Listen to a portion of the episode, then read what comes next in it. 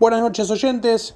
Fue victoria de San Lorenzo no más ante Estudiantes de La Plata por la fecha número 7 de la Copa de la Liga. Jugaron en el estadio 1 de La Plata, San Lorenzo de Dabove versus el Estudiantes del Ruso Zielinski. Novedades tácticas eh, para el conjunto azulgrana respecto a lo que se venía viendo en los partidos anteriores del conjunto de Diego Dabove. Jugó con una formación 4-1-3-2, eh, digamos con cuatro defensores, no los cinco que venía utilizando. La línea de fondo la compuso el juvenil Herrera y Pitón por los costados. Donati Braguer, una línea de centrales pesados, eligió el entrenador. Un solo volante central que fue Torito Rodríguez, no jugó Jalil Elías, de muy flojo rendimiento. Después tres volantes más adelantados, Palacios por un lado, Ramírez por el centro y Trojansky por el lado izquierdo. Trojansky haciendo un poco la función que, le costaba hacer a Ángel Romero, que hoy no fue del once inicial, es decir, una función más de retroceso, además de, atacar, o sea, con una función un poco más sacrificada a la hora de recuperar la pelota. Y arriba Ubita Fernández y Santo. Eh, eso fue el, once inicial que decíamos puso Dabove para enfrentar a un siempre difícil Estudiantes, compuesto por, decíamos, un, conjunto combativo, como son siempre los equipos del de ruso Zielinski, mucho juego directo, mucha, mucho pelotazo, buscar el segundo balón siempre, poca circulación por, por abajo. Se saltearon muchísimo la mitad de la cancha. El primer gol llegó a los 12 minutos, fue de Ubita Fernández, que intercambió roles con Di Santo, el delantero con pasado en el fútbol alemán, que tuvo un, decíamos, un aceptable partido. Luchó mucho, salió del área, se sacrificó, tiró un centro desbordando por izquierda y conectó muy bien el eh, delantero de San Lorenzo, Ubita Fernández, y decíamos a los 12 marcaba el 1 a 0 para el conjunto azulgrana, que hasta ahí había hecho las cosas prolijo, había sido un encuentro igualmente muy, muy parejo.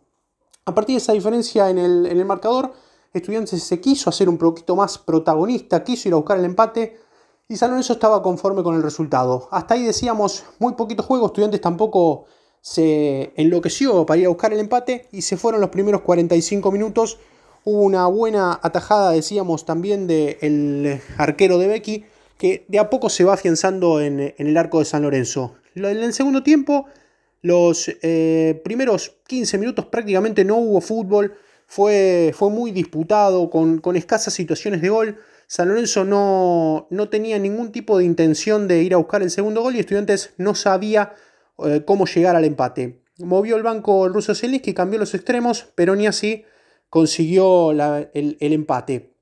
Decíamos que consiguió San Lorenzo sí el segundo gol a los 23 de la segunda parte, con una buena jugada entre Herrera y Trojansky que participó este, activamente, decíamos, en el retroceso y también en el ataque.